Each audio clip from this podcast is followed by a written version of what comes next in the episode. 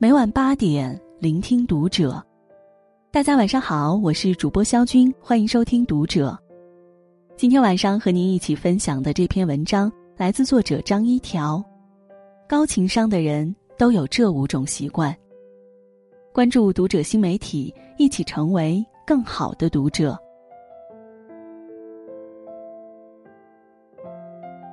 俗话说。一个人的成功等于百分之八十的情商加百分之二十的智商和能力。成为一个高情商的人是很多人梦寐以求的。但情商非天生自带的技能，而是通过后天不断的练习，让它像呼吸一样变成一种本能。比如，情商高的人都会有以下五种好习惯。首先。时刻保持礼貌和谦卑。继不知之网翟天临之后，江一燕也被微博网友打假打得热火朝天。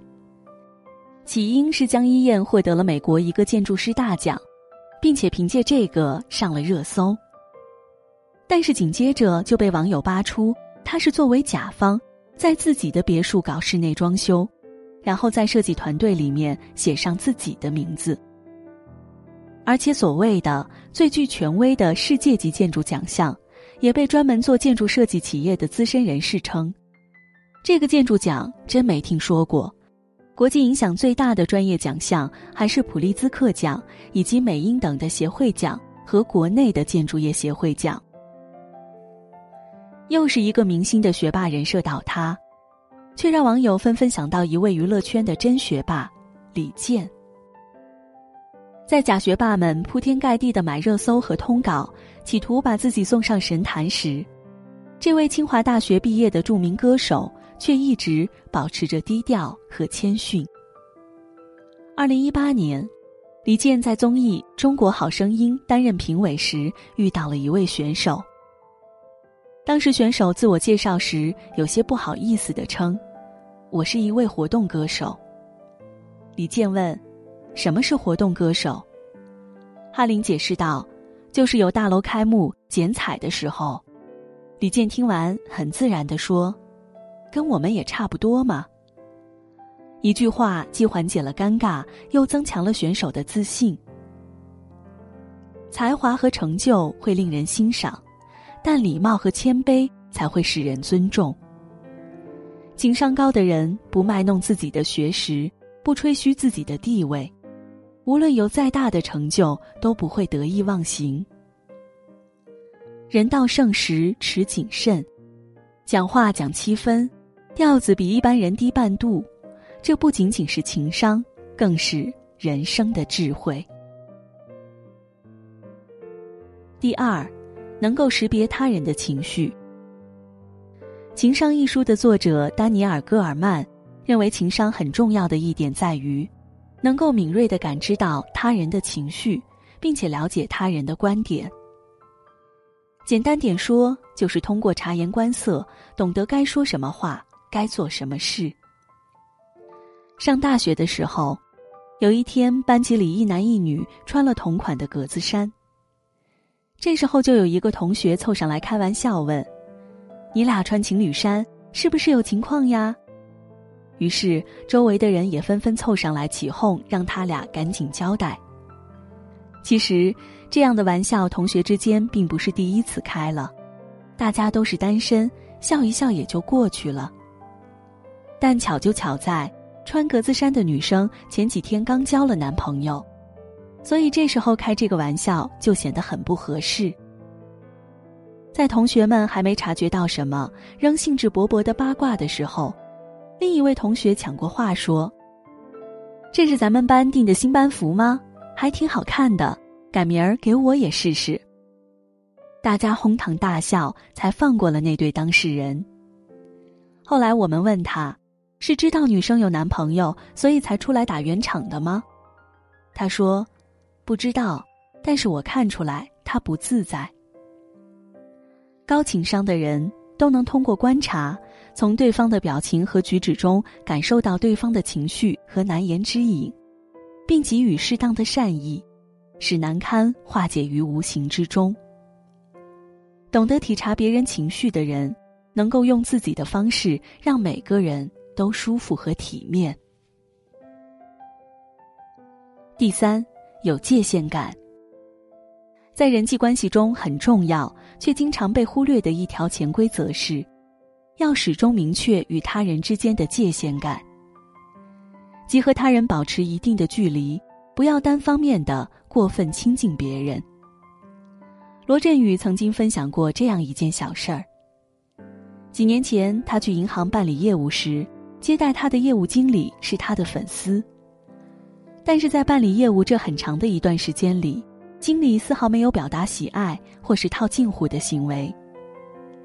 直到不久之后，两人在超市再次相遇，罗振宇才得知此事。他问：“那天在银行，你为什么不跟我说呢？”经理表示，那个时候他是客户，在工作场合不宜谈和业务无关的任何话。把握人与人之间的界限感，明确此刻自己是什么身份，该做的是什么事，做出得体的处理，才能换来皆大欢喜的结局。界限感不仅适用于陌生人身上，对关系亲密的人同样适用。一书的小说《忽而今夏》中，女主人公丹青的妈妈有一位相交几十年的好友，叫娟子阿姨。有一天，娟子阿姨失联多年的初恋情人回来找她，引起她很大的情绪波动。丹青担心娟子阿姨，想劝妈妈与娟子阿姨谈一谈，但是妈妈表示，她不跟我说，就是无心与我商量。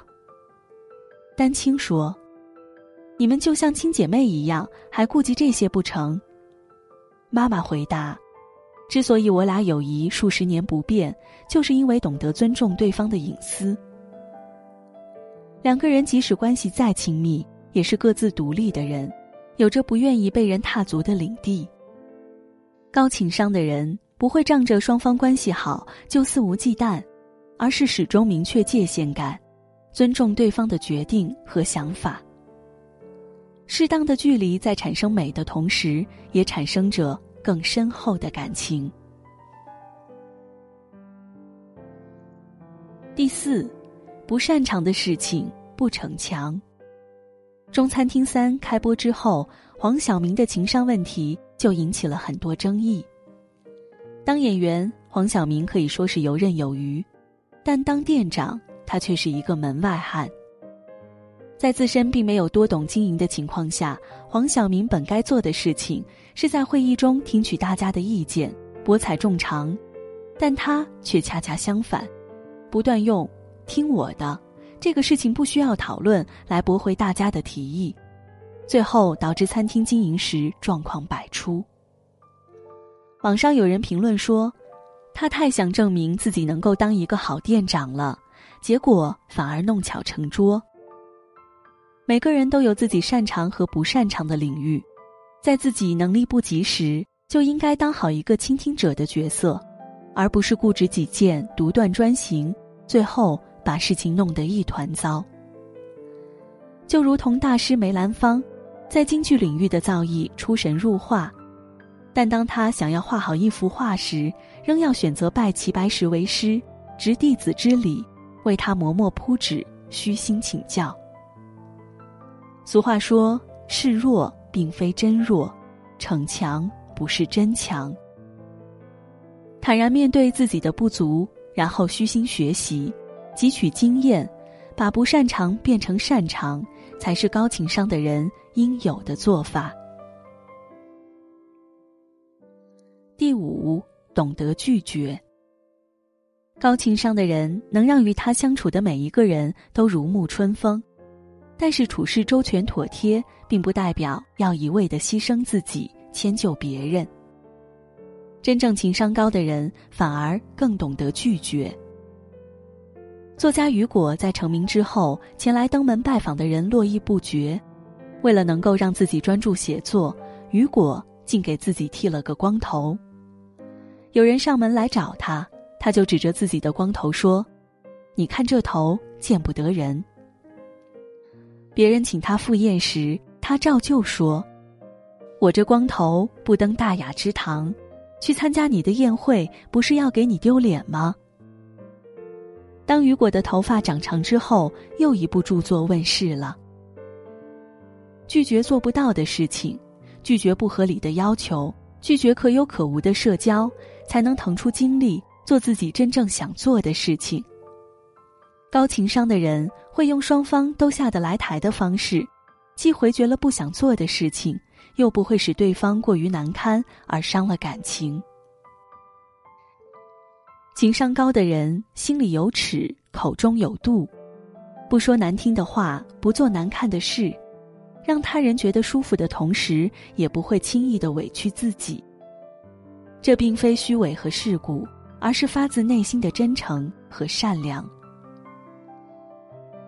小时候觉得只要学习好就万事大吉，但是走进社会之后才发现，真正混得好、吃得开的人。除了自身实力过硬之外，情商同样无可挑剔。一个人再聪明，不会为人处事，不懂得与他人协调合作，也很难成功。想要变成一个高情商的人，就要从今天开始，让自己养成这五个习惯。